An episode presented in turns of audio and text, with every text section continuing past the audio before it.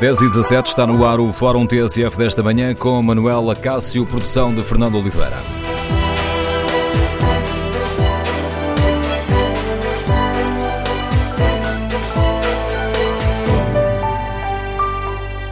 Bom dia. No Fórum TSF de hoje, queremos saber com que expectativas encaram os nossos ouvintes os passos que se seguem no processo marquês. Como avalia a atuação do sistema de justiça ao longo de todo este processo? O número de telefone do Fórum é o 808-202-173.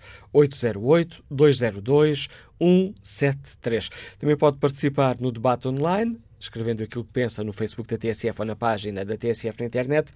A pergunta que está em tsf.pt é que avaliação fazem os nossos ouvintes da atuação do sistema judicial neste processo e 68% dos ouvintes fazem uma avaliação positiva. Queremos, no Fórum TSF, uh, eh, ouvir a sua opinião. O que é que está aqui em causa? É apenas a inocência ou a culpabilidade dos acusados? Ou é também a credibilidade da justiça portuguesa? E a promiscuidade entre o poder político e económico estão uh, aqui também em causa? Como é que podemos olhar para esta acusação? Devemos ficar aliviados, agora que está concluído o primeiro passo para que a Justiça tente apurar a verdade? Ou, e utilizando aqui a palavra do líder parlamentar do Partido Socialista, ontem aqui na TSF, ou devemos ficar desconfortáveis? Desconfortáveis perante o retrato que a acusação traça desta grande promiscuidade entre poder político e económico? Ou, no fundo, este será ainda o tempo de dúvidas perante um processo muito complicado que vai andar anos e anos nos tribunais? Queremos ouvir a sua opinião, as suas reflexões, as suas dúvidas sobre este caso. Número de telefone do Fórum 808-202-173. 808-202-173. Este é um processo que será julgado em tribunal. O Fórum TSF não servirá para fazer nem uma acusação, nem uma absolvição dos acusados. Estamos aqui a debater um processo, definir quem é culpado ou inocente, isso caberá à Justiça. Para já está completa a primeira fase, aí está a acusação, agora caberá aos acusados defenderem-se e caberá à acusação uh, provar aquilo que diz. Queremos, no Fórum TSF, hoje fazer uma reflexão mais alargada sobre este processo, sobre o que é que ele um, ehm, nos diz sobre o estado do país.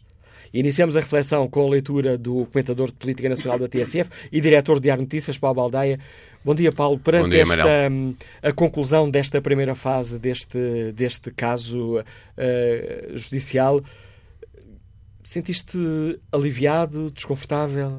Não, eh, como cidadão, eh, fico aliviado pelo facto de haver finalmente uma acusação e, portanto, a partir de agora são os tribunais que vão determinar eh, a culpabilidade ou a inocência eh, dos 28 acusados, à cabeça o ex-primeiro-ministro José Sócrates, e, portanto, aí qualquer um de nós deve sentir um alívio porque não estamos mais no tempo de fazer a investigação e de, e aí a Justiça não teve um comportamento exemplar, eh, de irmos vendo na comunicação social eh, uma narrativa que apontava para a culpabilidade de, de José Sócrates.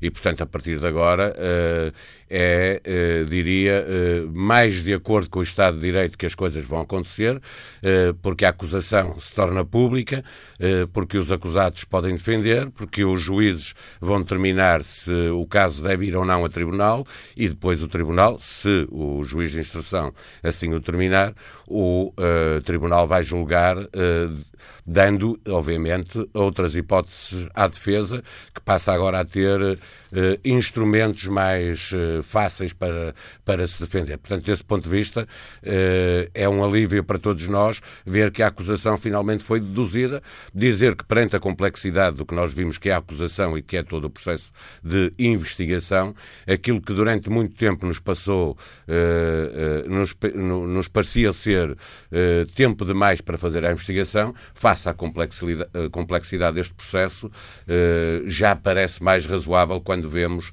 eh, toda a acusação deduzida eh, e quando vemos tudo o que está, todas as, as buscas que foram feitas, os documentos que foram analisados, etc. Estamos no, no, no ponto em que eh, eu diria, todos os portugueses queriam que chegasse, que é para eh, mais rapidamente chegarmos à fase em que ninguém vai ter dúvidas sobre a culpabilidade ou inocência destes 28 acusados eh, na Operação Marquês.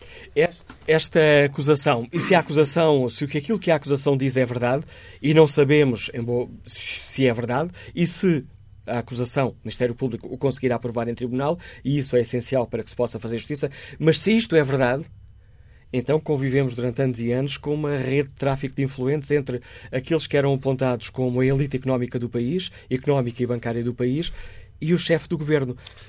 Sim, é, dizer, eu, eu, eu, já ouvi muitas teses sobre se está em causa o regime, se não está em causa o regime. Na verdade, este, este processo também revela uma, uma outra coisa.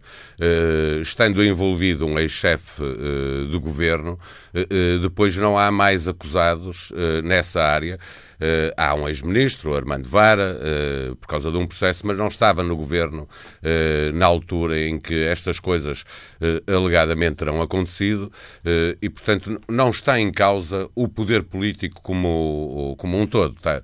O que está a ser julgado é um ex-primeiro-ministro, que isso causa desconforto, causa, obviamente, nós estamos a falar do chefe de governo, portanto, do número um do poder executivo, aquele que tem o poder de tomar decisões que envolvem envolvem eh, milhares de milhões de euros, não é? porque estamos a falar do TGV, estamos a falar do parque escolar, estamos a falar eh, das participações que o Estado tinha na PT, eh, portanto, estamos a falar de alguém que tinha de facto um grande poder uh, de decidir sobre matérias que valiam uh, muitos milhões de euros, uh, mas não estamos a falar de uma rede num governo em que toda a gente estivesse a ser corrompida. Portanto, é preciso fazer essa distinção. Sim, o poder político está envolvido nesta operação Marquês, Uh, e, o, e, o, que ela nos revela, de acordo com, com a tese do, do Ministério Público, uh, é que houve, uh, havia um poder económico com, e eu estou a falar alegadamente, e é a tese do Ministério Público,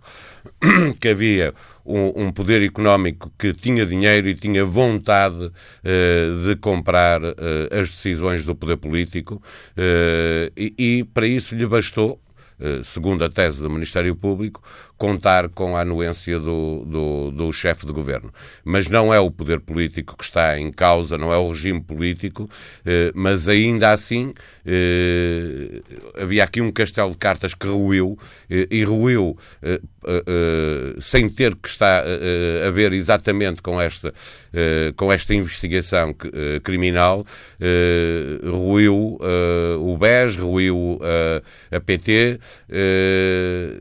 e o que sabemos é que aquilo estava montado exatamente como se fosse um baralho de cartas e caiu tudo e durante muito tempo se tentou aguentar uh, com troca de favores políticos. É isto que o, que o Ministério Público nos diz na tese da acusação, que, que agora pode ir a tribunal, vamos esperar para saber se vai ou não, mas obviamente eu não diria que está em causa o regime, como já ouvi dizer, uh, bem pelo contrário, quer dizer, houve ao mais alto nível, uh, segundo o Ministério Público, quem cometesse crimes, Uh, o Ministério Público foi capaz de fazer a investigação e deduzir uma, uma acusação eh, era melhor que nada disto tivesse acontecido, isso é óbvio, eh, mas tendo acontecido, pelo menos sabemos que a Justiça eh, funcionou na investigação e agora esperemos que funcione na procura da verdade definitiva sobre aquilo que aconteceu. A análise de Paulo Baldaia, diretor do Diário Notícias, comentador de Política Nacional TSF, lançando o debate no fórum para o qual convidamos os nossos ouvintes. Queremos saber com que expectativa encara este processo marquês, agora que está concluída a acusação.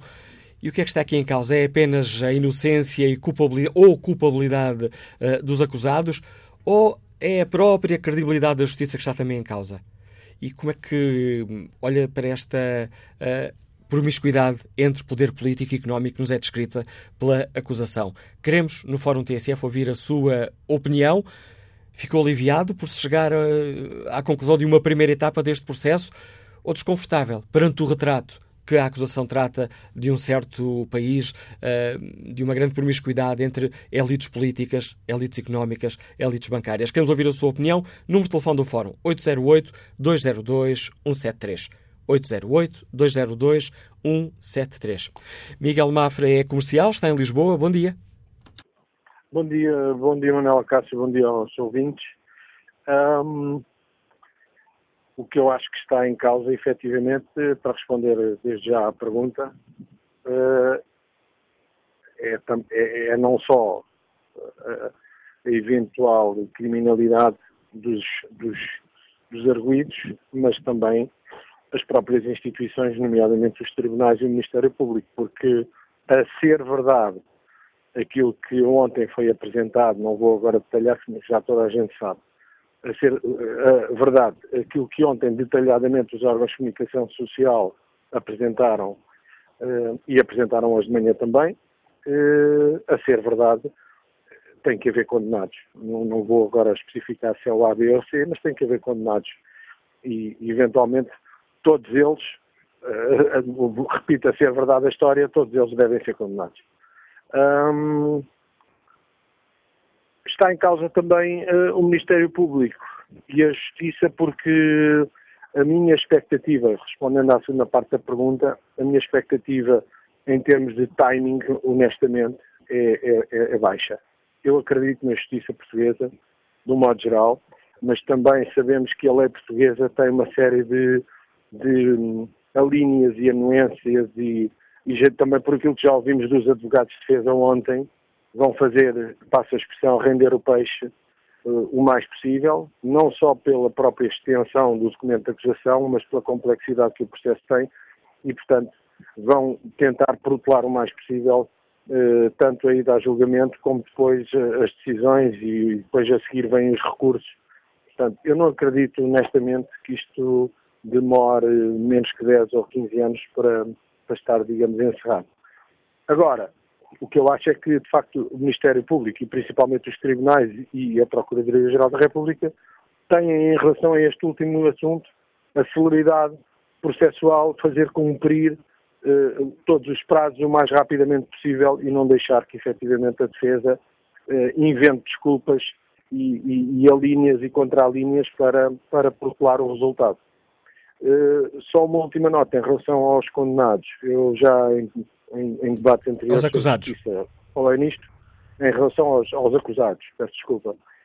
Uh, eu acho que, uh, queria só reforçar que eu posso admitir que um indivíduo que tenha a família a passar fome faça um, pequeno delito, um pequeno roubo para dar de comer aos filhos ou à família que está a passar fome, e isso acho que até posso perdoar. Mas estes crimes de colorinho branco, pessoas que já vivem bem e que pela ganância uh, uh, roubam milhões de, de, de, euros da forma que nós vimos ontem e só para enriquecer, acho que estes indivíduos deviam ser obrigados, e a lei tem tempo para ser alterada, porque já faltou a lei para, também para outros processos, e portanto estes, este tipo de crimes, não é só em relação a este caso em concreto, mas todos os crimes de colorinho branco deviam ter pena de prisão efetiva e com trabalhos forçados, não era ficarem na prisão a fazer sala. Bom dia a todos, muito obrigado. A opinião e a sugestão de Miguel Mafra. Vamos agora escutar Helder Santos, músico, está em Sintra. Bom dia. Bom dia, Manuel Cássio. Eu, eu, discordo completamente da opinião do, do Paulo Baldeia, que há pouco ouvi eh, com muita atenção. Eu penso que o regime está a ser posto em causa, o regime político. Também parece que sim.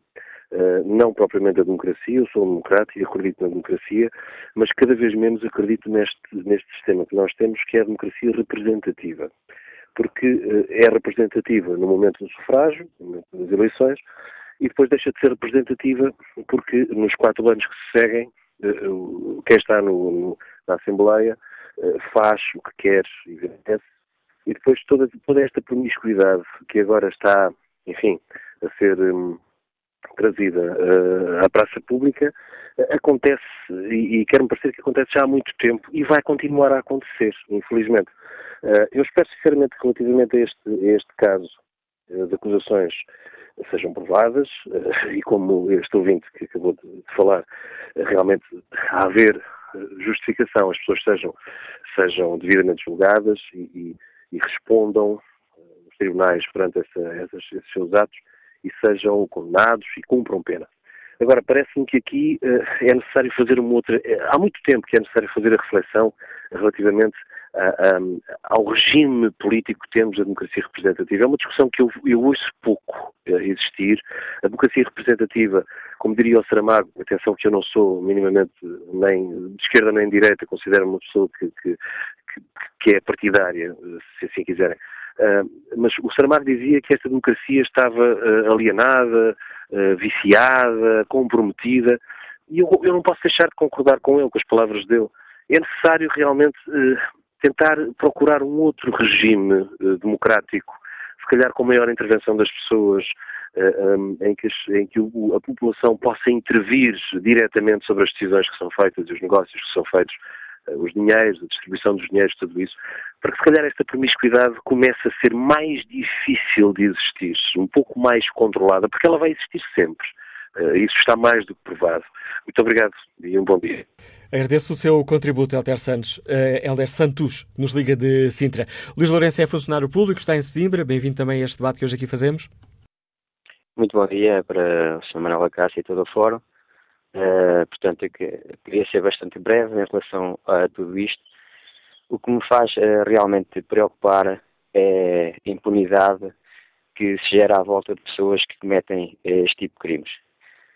Não está nada provado, é certo, mas a minha expectativa, aliás, pelo que eu estou a perceber, à semelhança da generalidade das pessoas que têm, têm de alguma forma contribuído para este debate, que são apenas dois ouvintes, mas que estão, são, faltas, são muito poucas as expectativas que se venha, digamos, a achar o culpado, se assim se pode dizer, de todas estas uh, estes crimes que têm sido cometidos ao longo de todos os anos contra o bem público, contra o esforço de todos os portugueses na contribuição que fazem eh, para que este país possa crescer e que até à data vê-se que talvez por uma questão de formação das pessoas eh, não sabem o que é que é quais são os princípios que deviam de estar uh, ser inerentes à, ao que é o, a, a, portanto, a gestão do, do bem público. É tudo o que eu queria dizer e bom dia a todos. Bom dia, Luís Lourenço. Vamos agora escutar a opinião de António Rodrigues, advogado, e liga-nos de Ponte Lima. Bom dia.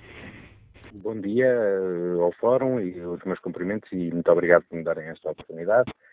Um, relativamente a esta questão, a esta questão que, hoje, que hoje discuto no Fórum, de facto, dizer, isto vem, vem ao encontro daquilo que, vem, tem sido que tem acontecido nos últimos anos em termos de, em termos de, democráticos e em termos da intervenção de, da, da, população, eh, nomeadamente quando há eleições, é? Nós vemos uns níveis de abstenção muito elevados e, fica, e ficamos todos muito espantados, eh, questionando-nos até porquê, o porquê ou sobre o porquê deste, destes níveis elevados de abstenção.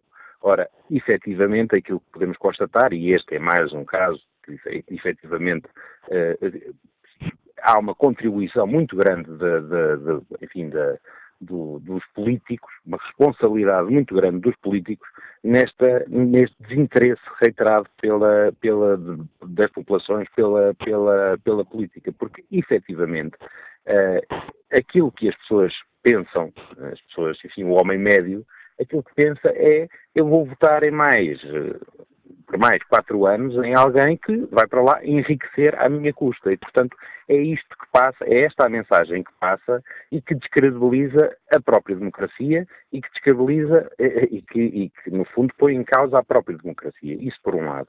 Por outro lado, a questão do controle e a questão desta, uh, do controle dos atos que são praticados e da responsabilização penal que deveria haver eh, pelos atos praticados no exercício de funções, eh, das funções políticas. Eh, parece que existe uma impunidade generalizada e quando digo esta impunidade, não é só uma impunidade que diga respeito a, a, a primeiros-ministros, enfim, a, a, deputados. Não é só nessa, não é só nesta, enfim, em Lisboa que isso acontece. A impunidade passa por todos os órgãos políticos porque também nos pequenos meios há uma, uma verifica-se, enfim, não, não, não há provas conclusivas e, portanto, mas toda a gente sabe que há ajudas, que há, que há aqui uma, uma ligação, uma promiscuidade muito grande entre o, eh, a política e os políticos, eh, aqueles que dirigem o nosso país, eh, de, de, de norte a sul, e as pessoas que efetivamente têm algum interesse seja ele qual for, nomeadamente empresas que depois saem beneficiadas porque votam ou porque deixam de votar. Portanto, tudo isto se tornou numa, numa, numa, numa amálgama de, de interesses políticos e, e, e, pessoais e empresariais que depois fazem com que uh, as pessoas efetivamente estejam cada vez mais alienadas e mais despreocupadas com a política. Não querem saber porque não, lhes, não, não sentem que o voto lhes seja útil para o que quer que seja, porque a sua vida continua exatamente igual. Contrariamente a isso, veem que os políticos enriquecem, quer dizer, entram Uh, enfim, com, com, os seus, com os seus uh, parcos rendimentos e saem com rendimentos, com rendimentos uh, astronómicos que as pessoas normais, médias, que trabalham todos os dias, não, não podem sequer aspirar a ter. Relativamente a este caso em concreto, não se podia esperar outra coisa, de, de, de, enfim, da acusação do, do Sr. Engenheiro Sócrates, porque também, quer dizer, a mediatização, toda a mediatização que foi, que foi uh, que foi exposto o Sr. Engenheiro José Sócrates, independentemente de agora do que vier a ser decidido. Uh, o esperarem pelo, pelo senhor à porta do aeroporto. Enfim, todas estas fugas de informação que fizeram que, com que este caso fosse tão, tão mediatizado também descredibilizam a justiça. E o que acontece em relação ao Sr. Engenheiro José Sócrates acontece nas pessoas, com as pessoas, porque a justiça não é eficaz, não é célere e as pessoas desacreditam-se de tudo. Portanto, os, os pilares fundamentais da nossa democracia, saber, a justiça, enfim, acaba por sair descredibilizado deste, no meio deste, deste, destes processos que são eh, cíclicos, quer dizer, não se vê, não se vê que haja uma mudança, que haja alguém que vá para a política ou que aspire a ser político só porque quer o bem do próximo. Não vai para a política quem quer o seu bem, o seu bem pessoal. E isso vê-se muito em, nos, nos, mais diversos setores da atividade. Portanto, eh, não pode acontecer, não pode continuar a haver políticos que, que, que, não têm controle, que não são fiscalizados, têm que ser fiscalizados nos seus atos, por um lado, e por outro lado, não podem, de forma alguma, beneficiar eh, em proveito próprio com os, com os bens e dinheiros que são uh, do, do, do, povo e do Estado, porque isso faz com que a política e a justiça continuem no descrédito e com a descredibilidade que têm tido até hoje. Uh, este era o meu contributo. Uh, eu gostava que as coisas mudassem. tenho algum receio de que efetivamente as coisas não vão mudar, pelo menos tão, tão, tão depressa quanto seria expectável, mas efetivamente que quem vai para a política, eh, que começa nas JS ou nas JSDs, ou enfim, nas juventudes, já vai com a ideia de eu vou chegar a algum lado e vou conseguir fazer uma carreira política, ganhar dinheiro a, a, a, pela política. E não é essa a ideia. A política não serve para, só para ganhar dinheiro, naturalmente, que é preciso pagar a quem, a quem exerce funções e cargos políticos, mas não é para ganhar dinheiro, não é para enriquecer, é para servir o próximo. E é isso que tem que voltar, uh, que tem que se pensar, é sobre essa matéria que tem que se refletir, que isso não tem acontecido nos últimos anos e as pessoas estão, de facto, muito desacreditadas, quer da política, quer da justiça, que andam, uh, como se vê agora, por este caso, uh, sempre de mãos dadas. Agradeço, agradeço, ao advogado António Rodrigues Josiga de Ponte Lima o importante contributo que deu ao debate que hoje aqui fazemos. Queremos ouvir a opinião dos nossos ouvintes, queremos ouvir a sua uh, opinião. Uh, neste Fórum TSF tentamos sempre aqui fazer o balanço entre os comentadores e especialistas em diversas áreas e os nossos ouvintes. Ora, hoje convidei muito poucos especialistas e comentadores, precisamente para permitir que muitos ouvintes possam participar no debate. Esta uh, questão que hoje aqui debatemos é um caso essencial para o país. Pela primeira vez temos um primeiro-ministro acusado eh, de crimes eh, de corrupção. Eh, se o julgamento for em frente, sentar-se no banco dos réus. Algumas das pessoas que durante anos foram apontadas como a elite bancária, a elite empresarial, pessoas que foram consideradas, estiveram entre os melhores, considerados os melhores administradores que tínhamos. Ora, Queremos, no Fórum TSF, ouvir a sua opinião. Está feita a acusação do Ministério Público. O que é que está aqui em causa? É apenas agora perceber se os acusados são culpados ou inocentes? Ou é também a credibilidade da nossa justiça que está aqui em causa? E a promiscuidade entre o poder político e económico? Queremos, no Fórum TSF, ouvir a sua opinião. Número de telefone 808-202-173. 808-202-173. E, no fundo, como é que hum, recebeu esta acusação? Com algum alívio? Pronto, chegamos aqui à primeira fase, há uma acusação, agora está aberto o caminho para se fazer justiça?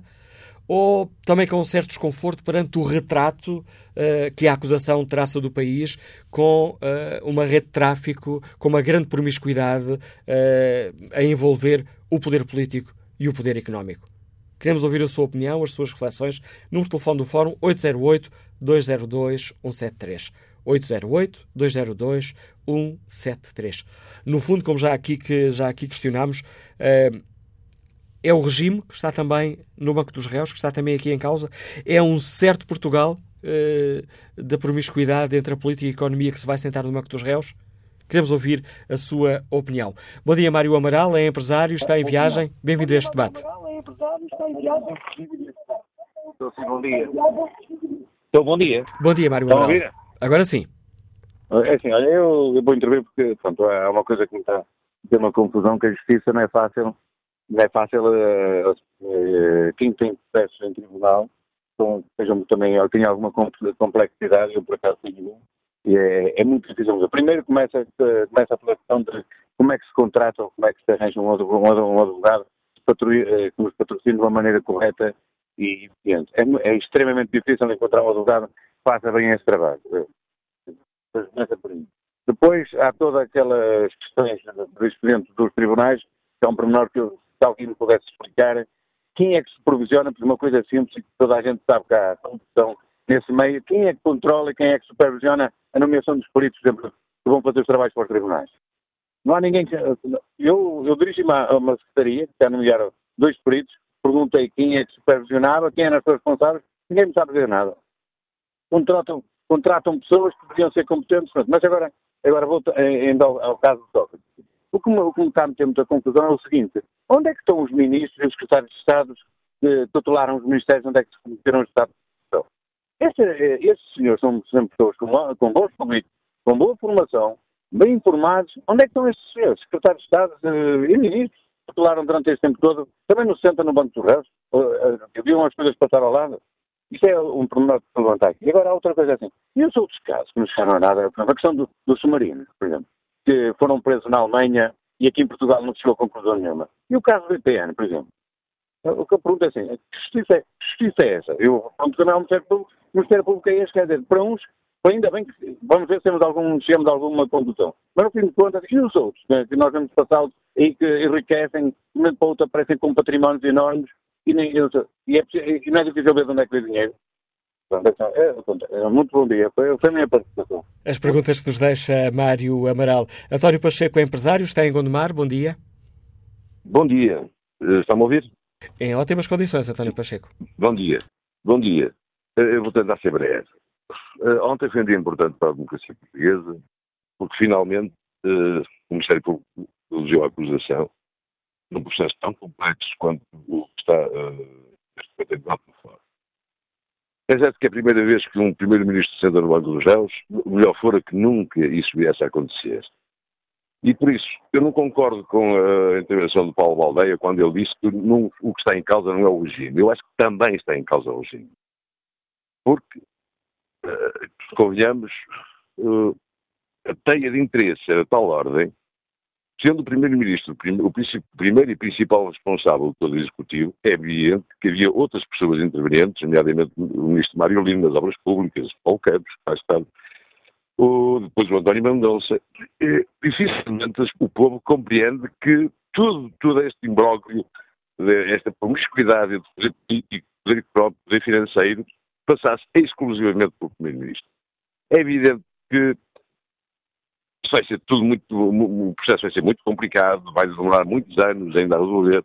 O povo gostaria que isso rapidamente se clarificasse, mas uh, são tantos os documentos, aliás, só a acusação são cerca de 4 mil páginas, segundo li, tive a oportunidade de ler.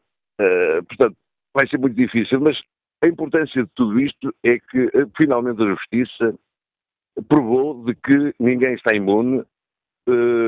Quem vai para, para, para, para cargos públicos é no, deve ser no sentido, como o resto dos últimos entretantes sublinhou, no sentido de, de prestar um serviço público e não de se uh, autopromover ou enriquecer. E como infelizmente vemos um pouco por todos os cargos uh, políticos. Portanto, o que eu espero é que, de facto, isto tem um, um como diria, um fator eh, que, que, que credibilize, que pelo menos atemorize e que comecemos a olhar para, para, para a função política, para a função pública, como um sítio onde não se pode enriquecer, onde se deve estar apenas para servir o, o povo. Espero que, que, que, com a maior seriedade possível tudo isso se clarifique para bem da democracia, para bem de Portugal, para bem dos portugueses e que situações destas não voltem novamente a acontecer em Portugal. O apelo que nos deixa António Pacheco, nos liga de Gondomar. Obrigado, pela, obrigado pelo seu contributo para este Fórum eh, TSF. Vamos agora eh, ao encontro um, ehm, do uh, Presidente dos Sindicatos Magistrados do Ministério Público, Dr. António Ventinhas. Bem-vindo a este debate. Já aqui fizemos vários fóruns sobre um, ehm, as violações do segredo de justiça, sobre o tempo que este processo estava a demorar, com, sobre os sucessivos prolongamentos. Agora que chegamos aqui à primeira fase deste processo, com a acusação feita, como é que o senhor eh, olha para esta acusação? Com algum alívio? Não, digamos, uh, muito bom dia, em primeiro lugar, a todos os ouvintes. A acusação é uma fase normal de um processo em que, em que existe uma investigação, em que os indícios são, são conclusivos, ou seja, em que existem indícios da prática do crime. Portanto, a acusação, uh, demorando mais ou menos tempo, mas é, digamos que é uma fase, é uma fase normal quando existem indícios da, da prática do crime. Esta investigação foi bastante complicada, como já se sabe, e portanto está a saciedade demonstrada até pelos próprios órgãos de comunicação social, tendo em conta o número de crimes, o número de arguidos, o tipo de criminalidade, que diligências foram necessárias efetuar em Portugal, nos estrangeiros, cartas obrigatórias, consultas a centenas de contas bancárias, ou foram ouvidas mais de 200 testemunhas. Portanto, estamos aqui perante um processo com uma dimensão muito grande, com uma complexidade muitíssimo elevada e, portanto, e com uma das maiores acusações sempre em termos de, de páginas, estão até a maior sempre foi efetuada na história de Portugal. Portanto, por isso, digamos que há aqui uma, uma certa relevância até do ponto de vista histórico nisso, mas o que respeita à acusação, dizer, o Ministério Público não pode também ser julgado só por uma investigação ou só por um, por um processo, quer corra bem, quer corra mal, o que aconteça, porque o Público investiga anualmente cerca de 500 mil processos do ponto de vista uh, criminal. Portanto, a atividade é bastante vasta, a quantidade de processos, também ao nível da criminalidade económica financeira, não se resume só a um único processo, só a este processo. Há muitos outros processos também bastante complexos que estão em, que estão em investigação e já foram investigados, e, portanto, digamos que não se trata de um, de um caso único. Ou seja, não considera, uma das perguntas que eu estou a fazer aos nossos ouvintes é se consideram que o que está aqui em causa é apenas apurar uh, uh, quem está culpado, quem é culpado, quem, está, quem, uh, quem é inocente. Estou a perguntar também se, de certa forma, não é também o nosso sistema judicial que está aqui, de certa forma, a ser avaliado. Na minha, na minha opinião, é extremamente redutor avaliar o sistema judicial por um único processo. Quando, quando quer dizer, o sistema judicial, para já, não se limita à área penal, à área civil, à área administrativa, à área laboral, à área da família menores. Portanto, limitar, limitar a avaliação do sistema judicial a uma única jurisdição e a um único processo, a como eu estava a referir há bocado, só na área criminal o Ministério Público por ano tramita à volta de 500 mil processos. Avaliar a atividade do Ministério Público por um único processo, que corra bem, que corra mal, é uma realidade extremamente redutora se bem que do ponto de vista mediático, muitas vezes eh, a percepção, a percepção do cidadão é feita com base em, dois ou três, dois ou três processos. É como, era como se dissessemos que todos os processos do Ministério Público demoram muitíssimo tempo a investigar, quando depois vamos ver que só Uh, digamos, uma, uma porcentagem muito reduzida, que são os da criminalidade económica ou financeira, que realmente demoram alguns anos a ser investigados, quando a média uh, das investigações são 4, 5 meses. Eh, portanto, quer dizer, muitas das vezes acaba por se tomar a, a parte pelo, pelo todo e, e, isso não corresponde bem à, à, realidade. Agora, que este processo tem uma importância grande do ponto de vista mediático, tudo que envolve, tem, isso, isso é inegável. Ora, isso que, nos diz, é, que acabou de nos dizer, suscita-me aqui uma outra pergunta. Como é que hum, o magistrado do Ministério Público, como o Dr. António Vetinhas, olha para este processo? Podemos dizer que ele é um processo igual a qualquer outro, do ponto de vista técnico, ou de facto não é, porque envolve, uh, nomeadamente, o antigo Primeiro-Ministro? Não, é um processo, isso é um processo que tem uma complexidade técnica diferente, diferente do tipo, tipo de, de processo. Isso é, Isso não há dúvida uh, quanto a isso. Tá? Até pela quantidade de intervenientes que também têm, o tipo de crimes, a criminalidade, é um processo que tem, digamos, digamos, uma dimensão superior, até pelo tipo de crimes e as molduras penais envolvidas nos crimes. É diferente do tipo de crimes simples. Vamos comparar este processo com uma condução sem carta ou, ou uma condução de estado em perigo. O processo tem uma importância hum, muito diferente. Agora, estes processos, agora, que não é, este não é o único processo, não é o único processo que tem essas características. Há outros processos, recentemente foi, foi julgado também o processo face ao culto, há, o processo da Operação Furacão, as operações muito brancas, quer dizer, há uma série de grandes processos que neste momento, antigamente quase não existiam processos da grande criminalidade económica ou financeira. Agora, neste momento já existem muitos. E, portanto, e com muitas investigações que estão em curso, provavelmente no futuro teremos mais ainda. Portanto, isto é um trabalho de afirmação do Ministério Público da investigação nesta área da criminalidade económica financeira, que há uns anos era, é, pronto, era bastante incipiente e que nos últimos anos tem, tem vindo a afirmar-se cada vez mais e os cidadãos e, e a imprensa também, digamos, que, que, dá aqui um especial enfoque mediático, até pelas personalidades que muitas vezes são envolvidas e que demonstram também, em alguns casos, questões do próprio regime, não é? Porque digamos que eh, estamos a, a, falar de pessoas que desempenharam altos cargos no nosso país, eh, portanto, nos últimos tempos temos, temos, tido vários processos que estão em casa, o Gol, também que envolve ministros, a operação, a operação operação, portanto, a operação Furacão com muitas das empresas, temos também a questão do, do próprio Faça Oculta, que também envolveu uh, antigos, antigos ministros, portanto, estamos aqui perante, digamos, vários processos que envolvem antigos governantes, digamos, que têm uma envolvência comunicacional completamente diferente. Agora, do ponto de vista técnico, como se é público, essa qualidade não, digamos, não, não releva aqui. Devemos estar preparados, Sr. Procurador António Vietinhas, para um processo longo em tribunal. Esse processo, esse, esse processo necessariamente é longo. Necessariamente é longo na investigação e necessariamente é longo nas fases subsequentes. Aliás, se formos a ver o processo PPN, ou mais outro, que envolveu um antigo ministro, não é? é, é verificamos que é, demorou vários anos na fase de julgamento.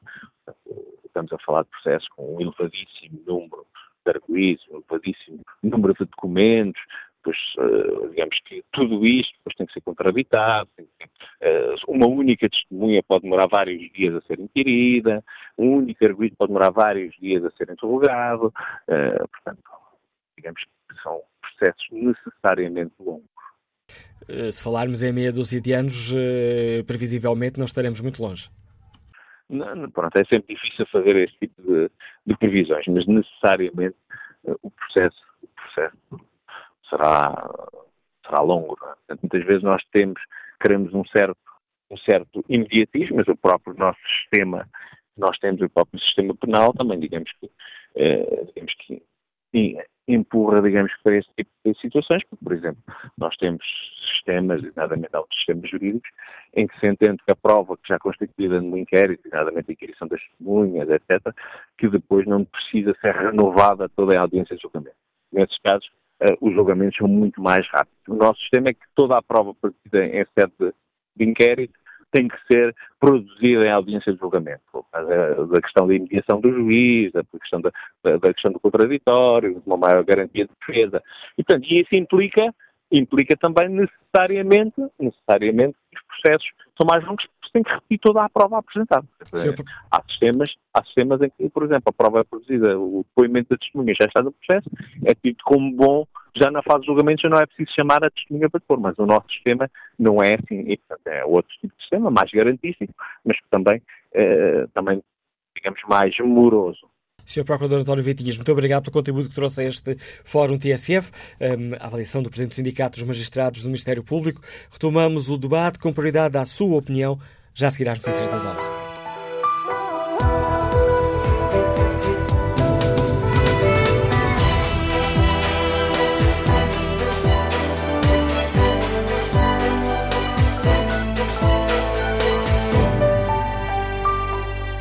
Retomamos o Fórum TSF, onde analisamos a Operação Marquês e retomamos este debate uh, numa altura em que um, começou há poucos segundos a conferência de imprensa uh, de Ricardo Salgado, aliás, do advogado Ricardo Salgado. Vamos acompanhar com as duas televisões um, um pouco desta intervenção para tentar perceber qual é a linha de defesa de Ricardo Salgado face à acusação ontem feita pelo Ministério Público.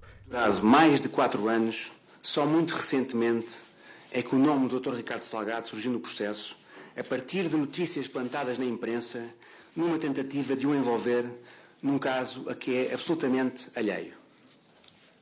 O Dr. Ricardo Salgado foi uma espécie de boia de salvação para um processo que se estava a afogar nas suas múltiplas teses contraditórias e ainda também uma salvação para outras pessoas, diga-se.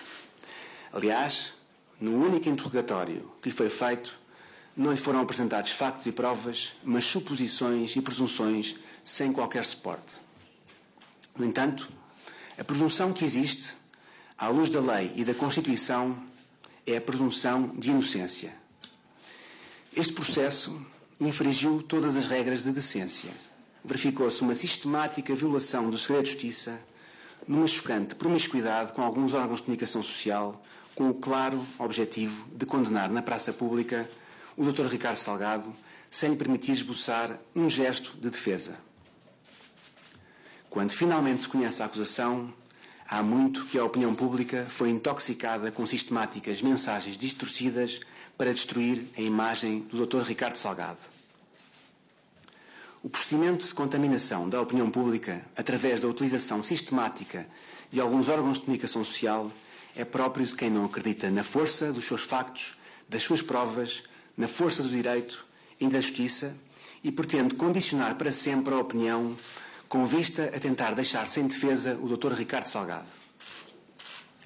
Independentemente do que vier a suceder daqui em diante, este processo ficará na história da justiça portuguesa como um dos piores exemplos de violações de direitos e garantias que qualquer cidadão, pobre ou rico, deve ter num Estado de Direito Democrático no século XXI. Tal só foi possível porque neste, como em outros processos importantes do nosso país, o Ministério Público tem o conforto de saber que o juiz de instrução, que é historicamente o juiz das liberdades e garantias dos arguídos, em regra, limita-se a aderir e a aceitar tudo o que é requerido ou até a ir mais longe do que o próprio Ministério Público. Estas circunstâncias são inadmissíveis num Estado de Direito Democrático e deixam os cidadãos sem proteção e à mercê dos ímpetos de qualquer investigador. Mesmo antes de qualquer acusação, de qualquer julgamento e muito menos sentença, quem conduz as investigações contra o Dr. Ricardo Salgado tem tentado condicioná-lo através de todo tipo de procedimentos, desde medidas de coação desnecessárias e desproporcionais face ao comportamento exemplar do Dr. Ricardo Salgado perante as investigações, até arrestos indiscriminados e abusivos pomposamente anunciados pela Procuradoria-Geral da República, mas por vezes nem sequer notificados pelas vias próprias. Francisco Proença de Carvalho, o advogado de Ricardo eh, Salgado, o, ficou aqui, o, pelo menos a parte essencial, a inicial desta uh, defesa, aqui com, um, com esta informação, logo com esta acusação de que Ricardo Salgado foi usado como uma boia de salvação num processo que violou todas as regras de decência e que pôs em causa os direitos e garantias dos uh, cidadãos. Uh, ao longo da manhã uh, daremos conta desta conferência de imprensa que a TSF está a acompanhar. No fim da conferência de imprensa conferiremos com o repórter Rita Costa o que foi dito de essencial. Para já ficou aqui logo no início esta, um, este arranque da defesa de Ricardo Salgado perante a acusação que ontem foi feita pelo Ministério Público. Vamos agora ao encontro de Mafalda Sobral, advogada, Liga do Estoril. Bom dia, bem-vindo a este fórum. Olá, bom dia, muito gosto. Olha, muito rapidamente eu gostaria de contribuir em, com três questões. Eu acho que, sobretudo, falta a este país e a todos os debates que há o ser pragmático na vida. Primeiro, em relação à justiça, quer celeridade, todos nós queremos, um plano de princípios, como é óbvio, mas em relação a este magistrado, a este juiz de instrução, como é que será possível lidar com 140 volumes num prazo ainda que indicativo nos termos da lei? É preciso reforçar os tribunais, é preciso criar assessores, é preciso dinheiro para isso. E são opções, ou bem cá parque escolar, ou bem cá assessores para, para os tribunais. Portanto, são opções políticas. Em segundo lugar, todos nós concordamos com que o procedimento tem regras e que é o Ministério Público que tem que acusar. Agora, eu falando como cidadã e não como advogada, gostaria que sexta-feira, quando o Sr. Engenheiro for questionado pela RTP, que a conversa não seja previamente antecipada quanto às questões, mas que se fale de factos, ou seja, uh, efetivamente, uh, com toda a presunção de inocência que eu respeito e com a qual eu trabalho, há questões que não me entram, ou seja, uh, toda a gente tem uma vida difícil, eu felizmente nunca tive que pedir dinheiro a ninguém, mas durante 5, 6 anos pedir não para pagar o adicional do IMI, não para pagar a prestação da casa, mas pedir milhões uh, através de impostas offshore, através de levantamento de dinheiro, isso é que eu gostava de sexta-feira que o jornalista, do princípio ao fim, o questionasse. Não é se o Ministério Público trabalhou mal ou bem, se os prazos são indicativos, isso tudo é teoria. Eu quero prática, factos. Uh, é ou não normal que algum amigo empreste milhões? E para que efeito? E porquê que foi através de contas exteriores e não uh, uh, através de contas portuguesas? vamos ser práticos na vida e não dar aos cidadãos uma mera, um mero furo de que conseguimos sexta-feira o Sócrates na RTP, mas eu quero, eu quero como cidadã ver determinadas respostas, até porque o senhor engenheiro, enquanto alegadamente estava a fazer isso, não estava a governar com o dinheiro que eu pago em termos de impostos. E em terceiro lugar, que haja memória, porque eu não sou eleitora em Oeiras, mas recentemente, há duas semanas houve eleições de alguém que foi condenado por uma questão fiscal, é certo, mas que ganhou as eleições. Portanto, haja, haja alguma memória em relação ao, ao, que nós também fazemos e, e contribuímos do ponto de vista uh, enquanto eleitores. Obrigado, Mafalda Sobral, pelo seu contributo para este debate. Vamos escutar Sérgio Ribeiro, é motorista da Uber, está em Lisboa. Bom dia. Olá, muito bom dia. Sim, sou o Acácio e a todos que estão a ouvir. Uh, por acaso agora estive a ouvir com atenção discurso do advogado do, do Ricardo Salga. Uh, por acaso até achei graça ao, ao, ao discurso do, do doutor advogado. Uh, em, relação, em relação ao caso do Sócrates com, com, com, com, a Operação Marquês e com o envolvimento do Estado na Justiça, isso é notório. Tem sido notório ao longo dos tempos a promiscuidade entre o Estado e a Justiça uh, no que toca a julgamentos que envolvam personalidades desse, desse, de, de notáveis.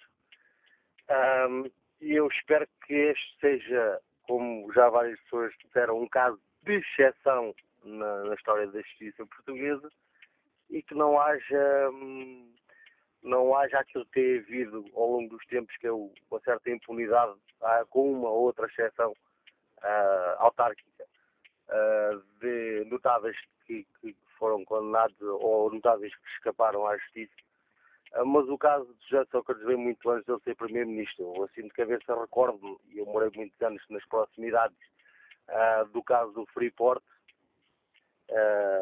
que inclusive até houve alguém, e esse caso desapareceu completamente, houve alguém que, que veio uh, publicamente afirmar que uh, realmente entregou, ou houve uma, uma, gravação qualquer de uma conversa em que a pessoa uh, realmente entregou dinheiro ao que, a, a, que, era na altura Ministro do Ambiente e que depois se tornou Primeiro-Ministro da Sócrates.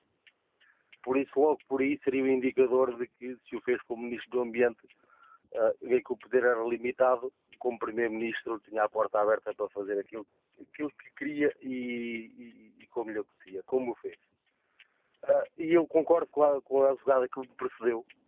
Uh, acho que nesta entrevista que eu por acaso conheci, mas vou vê-la com atenção, que ele irá dar na RDP, acho que devia ser inquirido uh, tudo aquilo que o, o, o, jornalista devia inquirir, fazer as perguntas relativamente a factos factos que são factos, uh, não são invenções.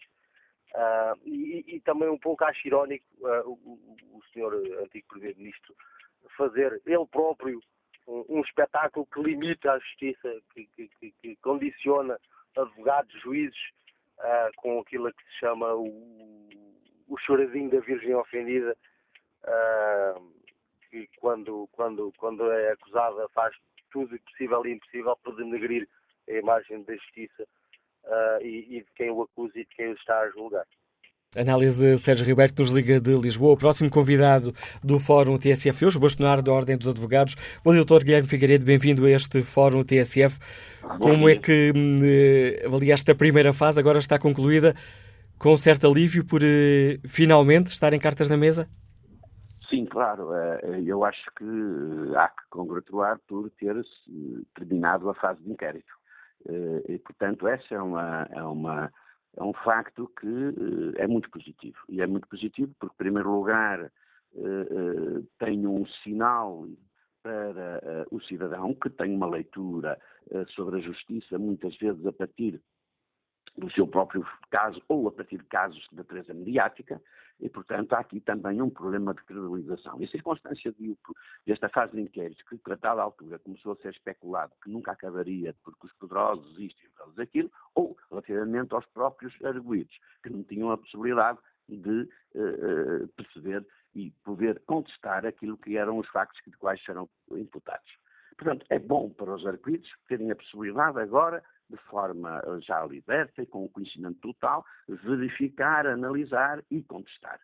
É importante do ponto de vista da credibilização da justiça e também, como é evidente, eh, eh, é importante do ponto de vista daquilo que é o próprio procedimento que estaria, como, enfim, era a sensibilidade de muita gente, nomeadamente minha, que estaria a demorar excessivamente. Embora compreendendo, tendo em conta uh, aquilo que eram a necessidade de obtenção de provas, que muitas das vezes são muito difíceis, principalmente quando estamos, uh, existem meios de prova que têm de ser solicitados a países, a outros países. Ora bem, esta conjugação de facto leva a que este final da fase de inquérito seja um dado positivo. E considera, doutor eh, Guilherme Figueiredo, uma das questões que estamos a colocar aos nossos ouvintes é se, uh, neste processo, para além de se julgar uh, quem está inocente, quem está culpado, se é também, de certa forma, a credibilidade da justiça que está aqui em jogo? Ora bem, esse é um problema uh, que poderíamos dizer, para quem nos ouve e perceber completamente, é uma faca de dois gumes, como se costuma dizer. E porquê? Ora bem, quando nós, num dado processo, seja ele qual for, independentemente das pessoas, o colocamos no espaço de um processo que vai ser uh, avaliado do ponto de vista da credibilização da justiça, nós, muitas vezes, até no nível inconsciente, o que estamos a dizer é, ora, vamos lá ver se uh, uh, estas pessoas que já são possivelmente culpadas, são condenadas como devem ser. E isto tem uma carga terrível eh, contra os próprios arguídos, sejam eles quais forem, eu não estou a fazer avaliações, eh, como é evidente, nem sequer eh, a, colocar a questão de, de, qualquer outra natureza. Mas é evidente que isto coloca um problema. Se são condenados, aquilo que nós esperemos é que o sejam sem que daí decorra a necessidade de, de exemplo. E portanto, é por isso que isto às vezes é perigoso. E se não o forem, eh, eh, eh, a nossa esperança é que não se diga que não o foram por isto ou por aquilo. Os tribunais, os nossos magistrados judiciais, os advogados são altamente qualificados.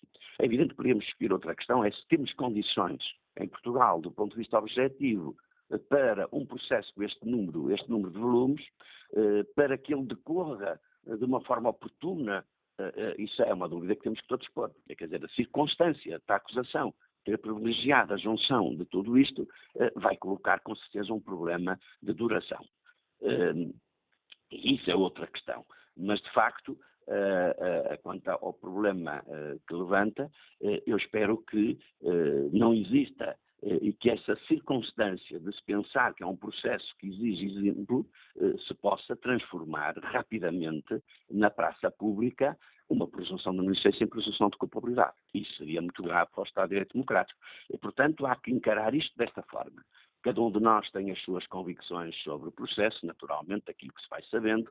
Eh, cada um de nós, enfim, fará leituras mas uma coisa é o, o, espaço do tribunal e o espaço, do, o espaço público passou a ser também um espaço muito importante e, portanto, é natural que ambas as partes, umas através de, de mecanismos, uh, uh, falem sobre o assunto, outros têm a obrigação de ir ao espaço público até para se defender, uh, mas começa a haver muitas vezes muitas opiniões, algumas até, enfim, que eu diria desnecessárias.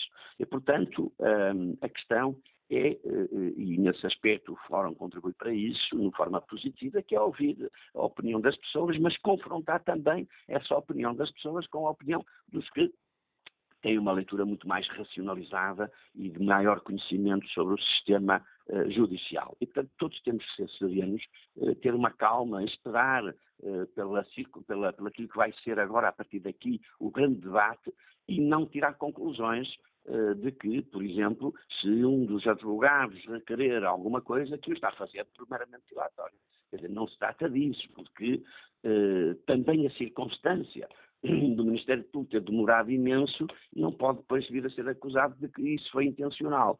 Portanto, nós temos que ter, às vezes, uh, uh, alguma serenidade a olhar para este tipo de processos. E, simultaneamente, essa serenidade deve nos conduzir a não tirar conclusões uh, precipitadas sobre a culpabilidade ou inocência, mantendo sempre a ideia da presunção de inocência até final. E depois, no fim, veremos. Dr. Guilherme Figueiredo, obrigado por ter aceitado o convite do Fórum TSF, nos ajudar a refletir sobre este processo marquês. Ontem concluiu-se aqui uma primeira fase com a acusação do Ministério Público. Há pouco, o, o advogado de, hum, de, Ricardo eh, Salgado, Francisco Proença de Carvalho, fez duras acusações ao Ministério Público, uma curta conferência de imprensa, curta declaração um, que foi acompanhada pela repórter eh, Rita Costa, que nos traz agora aqui o essencial daquilo que foi dito que não teve direito a perguntas, esse um facto que foi justificado uh, pelo uh, advogado, uh, diz que a razão pela qual não iria responder às perguntas dos jornalistas tem a ver com o facto de haver questões deontológicas, os advogados têm limitações quando falam de um processo e também com o facto de, ao longo deste processo, terem vindo a ser discretos, ainda que várias vezes convidados a, comentar algumas informações que iam saindo para a imprensa. De resto, a defesa de Ricardo Salgado assegura que o antigo presidente do BES não praticou qualquer crime, considerou que a acusação agora conhecida é completamente infundada e uh, afirma também que não pode haver provas. Ricardo Salgado levará agora até às últimas consequências a, defesa. Também fala a defesa de, de, do antigo presidente do BES, afirma que Ricardo Salgado foi uma espécie de boia de salvação num processo afundado por outros. Ficou de resto esta garantia. Ricardo Salgado vai levar até às últimas consequências a defesa. Acredita a defesa do antigo líder do BES que mais tarde, mais tarde ou mais cedo, vai ficar provado que uh, Ricardo Salgado está inocente. Rita Costa, repórter que acompanhou esta declaração da defesa de Ricardo Salgado, garantido, eh, garantindo a inocência um, ehm, do acusado perante aquilo que ontem foi imputado pelo Ministério Público. Vamos agora um, ehm, ao encontro de Vasco Marques, Correia, advogado, antigo presidente do Conselho Regional de Lisboa, da Ordem dos Advogados. Bem-vindo a este debate. Muito obrigado, eh, muito bom dia ao Fórum, muito bom dia ao Sr. Moderador, para dizer que hoje acho que é um dia histórico para a justiça portuguesa. Há vários títulos, o primeiro dos quais é que, tendo acabado uh, o segredo de justiça relativamente àquela parte que ainda existia, uh, que, efetivamente, a partir desta altura passa a haver um verdadeiro contraditório. Ou seja, aquela razão de queixa que eu acho que era procedente de, eh, da Generalidade das Defesas, dizendo que até agora os seus clientes estavam a ser confrontados, e era verdade, com um determinado conjunto de fugas cirúrgicas e escolhidas de matéria investigatória, a partir de agora, eh, de facto, eles têm direito pleno a acederem aos autos e de, portanto, poderem contraditar o que ele está eh, quanto, quanto a eles e visando-os pessoalmente. Dizer também que, uh, para quem dizia que a justiça não funcionava em Portugal, esta é prova evidente que a justiça funciona.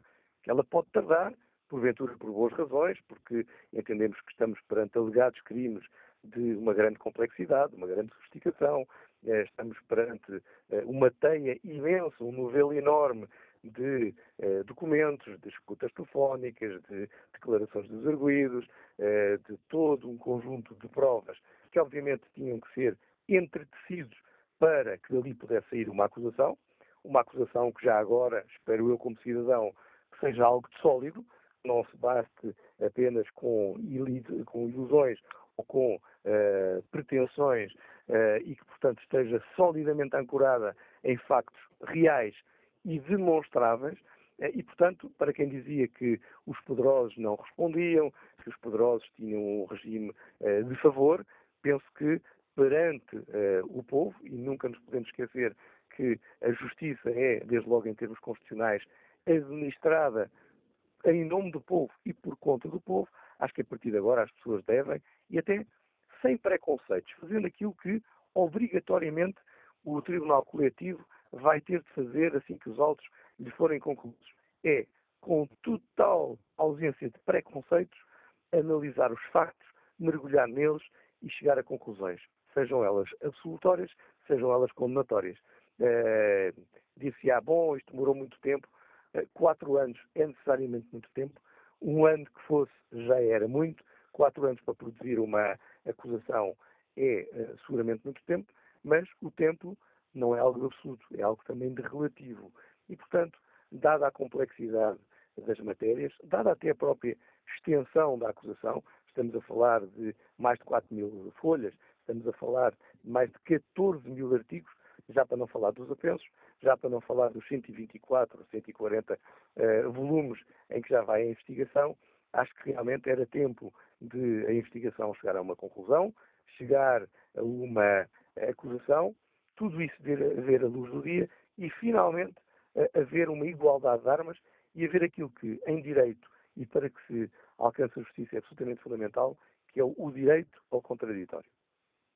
Agradeço o seu contributo para esta reflexão, Dr. Vasco Marques eh, Correia. Vamos agora ao encontro do professor João Paulo Batalha, o Presidente da Associação Cívica Transparência e Integridade.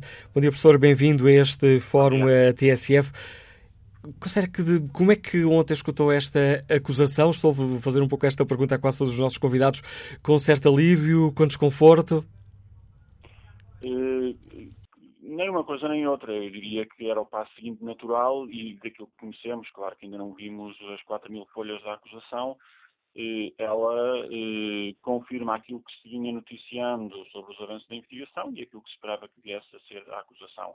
Eh, portanto, tudo isso é positivo, é o trabalho da Justiça um, a funcionar e a funcionar com normalidade, o que não tem sido costume em casos, sobretudo em casos de grande corrupção, Uh, e já, aliás, vários ouvintes aqui do Fórum falaram de outros grandes casos que ficaram pelo caminho, e essa era a regra uh, até há pouco tempo, essa impunidade uh, da grande corrupção. Portanto, nesse sentido, isto é verdadeiramente histórico, porque marca ou sinaliza o final dessa impunidade, pelo menos no que toca ao Ministério Público e à vontade do Ministério Público em investigar estes casos, mas deixa ainda muitas questões em aberto, que também já foram várias vezes referidas pelos participantes aqui no fórum e tem a ver com as implicações que isto tem, não apenas uh, para o caso concreto e para os negócios que estão aqui em causa e que vão ser julgados, mas o que é que isto diz do nosso regime democrático. E o que esta acusação revela, se, se vier a provar, uh, é que um primeiro-ministro em Portugal teve uh, a possibilidade de, praticamente sem restrições, ou sem restrições nenhumas, enriquecer ilicitamente desde o momento em que tomou posse até ao momento em que saiu do cargo. Eh, isso uh, leva-nos a questionar onde é que estavam as outras instâncias de controle, para além uh, do Ministério Público e da Justiça. Onde é que estava a apreciação parlamentar dos atos de governo, onde é que estava a fiscalização dos contratos públicos, onde é que estavam os vistos que apareciam sempre para as obras ruinosas que foram feitas. portanto, houve aqui uma cascata de instituições de controle, de instituições do Estado Democrático que não funcionaram. E é por isso que me preocupa muito ouvir uh, a pressa, até a ansiedade com que os nossos líderes políticos reagem a esta situação, dizendo isto é um caso de justiça, não há nada aqui para nós comentarmos. É evidente que não compete aos líderes políticos comentarem uh, os casos de justiça ou fazerem prognósticos para o julgamento uh, ou falarem de percepções que tenham de culpabilidade ou de inocência destes uh, acusados, mas há aqui questões políticas fulcrais sobre o funcionamento do Estado Democrático que os políticos têm a primeiríssima obrigação de responder e estão a fugir a esse debate. E isso preocupa-me, porque significa que enquanto o Ministério Público começa a fazer o seu trabalho, os nossos responsáveis políticos continuam a fugir de fazer o trabalho deles. Não estamos, eh, tendo em conta isso nos dias hoje, João Paulo Botar, considera que não estamos hoje mais defendidos desta, hum, aprovar-se o que diz o Ministério Público, desta teia de interesses e de corrupção? Estamos defendidos uh, nesta última linha de defesa, que é a investigação criminal e, e a acusação na justiça. Portanto, esta última linha de defesa, que é eh, detectar eh, crimes eh, e acusá-los e eventualmente puni-los, esta última linha de defesa está de facto mais forte. Todas as outras linhas de defesa, a começar na prevenção deste tipo de crimes, na fiscalização do governo, dos contratos públicos, dos negócios do Estado, em garantias de independência para instituições como a Caixa Geral de Depósitos para não serem instrumentalizadas em negócios públicos, todas essas outras linhas de defesa deviam ser anteriores ao funcionamento da Justiça. Não temos garantias nenhumas de que eh, estejam apechadas ou que sequer que queiram apechar-se, exatamente porque essas são eh, questões que exigem um compromisso político eh, e nós não estamos a ver sequer uma discussão política, quanto mais um compromisso político que é absolutamente fulcral para que as pessoas tenham confiança não só na justiça, ou seja, no sistema de justiça, mas na justiça em sentido lato, como um valor que é central na atividade do Estado, incluindo na atividade dos poderes públicos e dos poderes políticos. Esse trabalho está por fazer e os nossos responsáveis políticos de todos os partidos não podem continuar a fugir dessa discussão. E o que é que seria necessário? Uh, novas leis, melhores leis? É por aí? Um, implica também melhores leis em coisas muito concretas, como a proteção de denunciantes. Nós temos que dar às pessoas segurança para poderem dar o, alarme quando há situações eh, suspeitas e nós vemos não só neste caso, como na derrocada do BES eh, e noutros resgates bancários e noutros casos de fraude fiscal, quanto dinheiro os contribuintes portugueses não poderiam já ter poupado se eh, pessoas que eh, viram coisas suspeitas, por exemplo, no BES, quantas pessoas, quantos funcionários não terão visto operações suspeitas antes da derrocada do BES? Se essas pessoas se sentissem seguras para denunciar, quanto dinheiro não teria sido poupado aos contribuintes portugueses?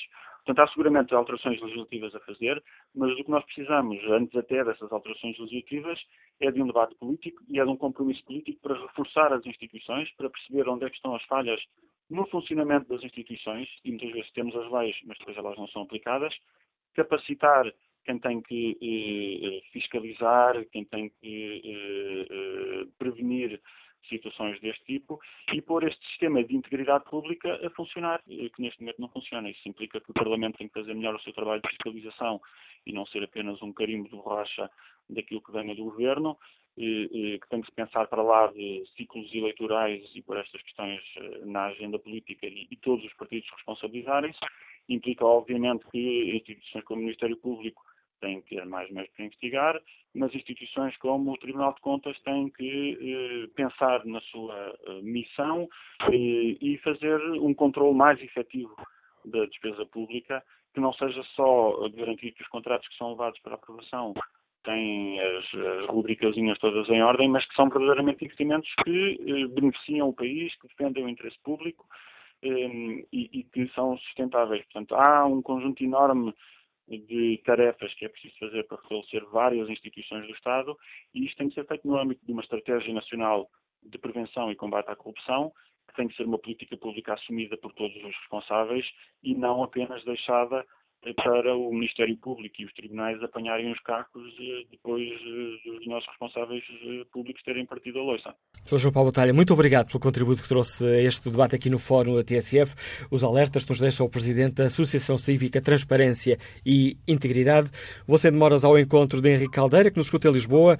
Peço desculpa por estes longos minutos de espera. Bem-vindo a este debate. Bom dia. Estão-me a ouvir bem? Mais ou menos, mas vamos tentar. A ligação não parece estar nas melhores condições. Ok. Um, a situação, eu vou começar por uma afirmação que foi feita pelo Dr. Paulo Betinho, em que o Ministério Público uh, provou aqui a, afirma, a, sua afirmação da investigação. Um, acontece que, apelando à inteligência de quem ouve estes fóruns e de quem participa, vale a pena recordar uma coisa. Um, ontem saiu a decisão de uma acusação relativamente a uma investigação. Ninguém supostamente deveria conhecer o teor da acusação. Um, mas não, a acusação foi toda plantada praticamente, aliás, atendendo ao comunicado ontem da Procuradoria-Geral da República, nós percebemos que a síntese que é feita já os tabloides tinham feito há algum tempo atrás. Portanto, o que efetivamente podemos concluir que aqui havia um objetivo de pré-condenar os investigados. Portanto, à partida, eles quando vão para, portanto, são acusados, eles já foram pré-condenados. A opinião pública já, te, já tem uma posição relativamente a esses arguidos. Ora, acontece que a situação não se devia proporcionar assim, até porque a própria, o Ministério Público admite que isto era uma, uma investigação de especial complexidade. Ora, há uma contradição entre a especial complexidade e, e, a apresentação de prova em meios de comunicação social. Portanto, é que essas provas que são apresentadas na comunicação social, apelando à inteligência de qualquer cidadão, eh, elas não são consistentes. Elas têm um único objetivo, pré-condenar. Portanto, para quê? Para uma perspectiva futura, em tribunal, em, em, em, no ambiente próprio, em que, efetivamente, a acusação apresenta as suas, a, a sua tese e a defesa a sua tese, os arguídos, mesmo que venham a ser absolvidos, a opinião pública já fez uma pré-condenação e a opinião pública vai dizer assim: efetivamente, os poderosos nunca serão condenados. Porquê? Porque se tentou criar aqui uma imagem, e uma imagem deliberada, porque realmente a complexidade do processo não deveria vir para a praça pública como veio. E se ela cirurgicamente veio, teve um objetivo, um objetivo preciso. E qualquer pessoa, se apelarmos à nossa inteligência, sem prejuízos, porque aqui a questão que se põe este facto e aqui é importante, há um prejuízo negativo relativamente aos políticos. Procura-se achincalhar, procura-se reduzir os políticos. E, efetivamente, nenhum país do mundo vive sem políticos. A necessidade da existência de quem nos governa é importante. Denegrir a imagem de quem nos governa só tem um objetivo: é criar barulho, criar confusão. Agora, eu pergunto, no meio disto tudo, neste, portanto, faz-se aqui um fórum importantíssimo, de uma coisa que já se sabia há muito tempo, portanto, foi deduzida uma acusação que toda a gente já sabia que ela ia ser deduzida, aliás, não podia acontecer de outra maneira, como provavelmente, em função do próprio processo em si, provavelmente alguém vai ter que ser condenado, porque a justiça vai ter que, efetivamente, com este processo todo que ela criou, porque a situação, isto foi criado tudo pela justiça. Eu não estou a pôr em causa, efetivamente, se há provas, são culpados, são inocentes. Eu não, não me interessa. Interessa-me aqui o ponto de um cidadão que assiste na praça pública a toda esta manipulação da informação, a toda esta circunstância que vai criar, hum, que vai criar na opinião pública que ela não possa uh, ter uma opinião uh, a partir desta altura, porque sim, esta altura devia ser a altura importante para se ter uma opinião. Não, ela já tem uma opinião. Ela, nós ouvimos, os, os, os ouvintes que participaram no fórum, todos já têm uma opinião. Uma opinião sobre uma acusação que saiu ontem. São 4 mil folhas que ninguém deveria conhecer, que, que ninguém devia ter a noção já de fazer pré-juízos de condenação. Não, senhor. O, o José Sócrates está condenado, todos os outros arguidos estão condenados, portanto o processo está condenado. Agora, a contradição disto tudo é que eh, as pessoas não, a sua inteligência, eh, ela funciona de circunstância momentânea, porque se esquecem que num outro processo que houve condenados na Alemanha, que efetivamente houve provado que havia corrupção e que em Portugal estavam outro conjunto, o Ministério Público manda a, a PGR manda arquivar o processo porque não tinha capacidade de investigação. Ali era de especialíssima complexidade. Esta era de especial, o outro era de especialíssimo, então arquive-se. Tudo isto eu penso que não joga a favor do Ministério Público. E fica clara a sua opinião, Henrique Caldeira. Peço desculpa por interromper, estamos já aqui na reta final do fórum, tenho vários ouvintes já em linha. Peço-vos por isso uma grande capacidade de síntese, já sabem, à medida que nos aproximamos do meio-dia, que o relógio parece andar mais depressa. Bom dia, João Baltazar. Bom dia. Uh, bom dia ao fórum. Conseguem-me ouvir? Em boas condições. Ah, ok. Eu tenho ouvido... Uh, aos poucos, porque como estou em trabalho e em reuniões, agora fiz uma pausa para participar no fórum. O tema de facto é bastante pertinente. Eu penso, eu tenho 45 anos, já referi isso em alguns fóruns, devo me estar sempre a repetir, mas é importante também para aquilo que vou dizer. Eu nasci em 72 e, portanto, quando a Revolução se deu, eh, eu tinha dois anos. Eh, e eu tenho crescido uh, num país onde a grande maioria dos políticos já houve quem falasse sobre isso e eu uh, reitero completamente o que algumas pessoas têm dito. A classe política em Portugal, desde menos o pós-25 de Abril, tem servido e só para que alguns espertos se aproveitem de, do trabalho e do esforço de, dos trabalhadores, daqueles que de facto trabalham, para se inserirem na política e através da mesma enriquecerem. Uh, eu penso que este caso, espero que seja exemplo tardio, é um exemplo tardio, espero que seja um exemplo tardio uh, daquilo que já devia ter sido feito com outros, outros e bastantes outros políticos neste país. É uma questão, uh, aquilo que eu vejo, outras pessoas veem, é averiguar, é ver e querer ver. há em Portugal políticos, há livros sobre isso, analisa-se, analisa o antes e o depois da política e as fortunas que essa gente uh, consegue uh, alcançar de uma forma menos própria, no meu entendimento. Portanto, este, espero que este caso seja um, um, caso exemplar para que os futuros políticos possam, de facto, ser uh, controlados. Obrigado, João Baltazar. Vamos agora escutar Jorge Amaral, médico dentista, está no Porto. Bom dia. Ora, bom dia. Bom dia a todos. Um, queria apenas um, fazer aqui, dar os, os parabéns ao, aos investigadores do Ministério Público, que nunca desistiram, aos homens, uh, às mulheres de coragem, apesar de, das inúmeras pressões que devem ter sofrido, imaginamos nós, avaliar pelo que aconteceu com, com as famosas escutas, não é? Que, que devem ter atrasado muito o desenvolvimento das investigações. Uh, atraso esse incentivado na altura pelos mais altos responsáveis dos magistrados, quem estava na Procuradoria-Geral da República também, portanto, questões muito fortes, e apesar de tudo, isto, isto foi para a frente. Seja, seja provado ou não, mas houve muita coragem. E queria dar os parabéns a, a essa gente toda.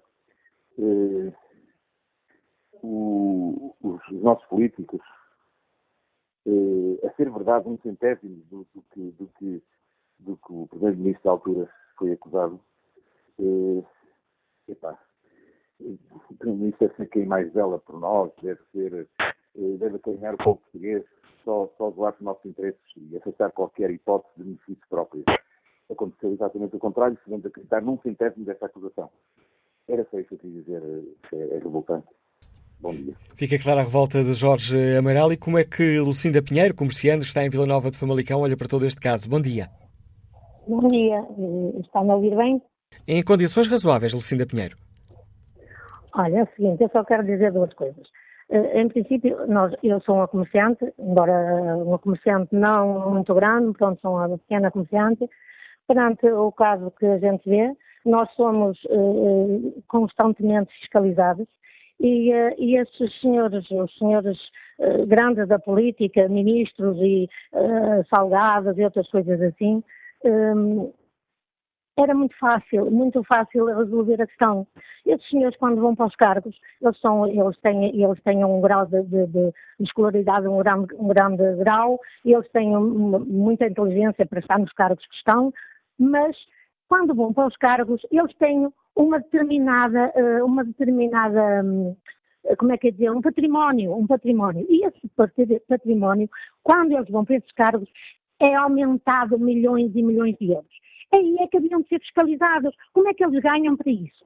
Enquanto nós, comerciantes, ganhamos um bocadinho de nada e somos fiscalizados uh, amenamente, como é que esses indivíduos estão a, a governar o nosso país? Uh, os ministros, os, os, representantes dos bancos que levam tudo à falência, a gente vai pedir um empréstimo e paga uh, uns juros altíssimos e esses indivíduos não pagam nada, não pagam nada e, no fundo, eles têm, eles têm dinheiro para contratar os grandes advogados, enquanto a, a classe média, a classe pequena não tem. Eles sabem se defender porque têm cursos superiores e, e são ministros e sabem se defender melhor que ninguém. Como é que isto é possível? Como é que nós estamos num país onde os pequenos é que pagam para os grandes?